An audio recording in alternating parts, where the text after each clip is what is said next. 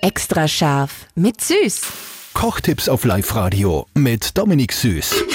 Jetzt kurz vorm Osterwochenende natürlich der wichtigste Küchenhack. Dominik, wie geht die perfekte Eierspeis? Ich mache es immer super gerne mit einem Schuss Oberst dazu, beziehungsweise sogar ein Stück Butter, weil da ist wirklich cremig und natürlich geschmackig noch dazu. Beziehungsweise, was wir, eh- wir zwar schon mal geredet haben, in der Steiermark machen sie es sogar mit Kernöl dazu. Finde ich auch voll spannend und hat mir auch voll gut geschmeckt. Von der Würze her einfach Salz, Pfeffer, ganz klassisch, oder? Salz, Pfeffer, genau, wer mag, kann gerne ein paar Zwiebeln einschneiden und die vorher anschwitzen. Und dann vielleicht nochmal Butter. Ja, Ja. Butter. Und wirklich das mit Oberst ist wirklich lecker.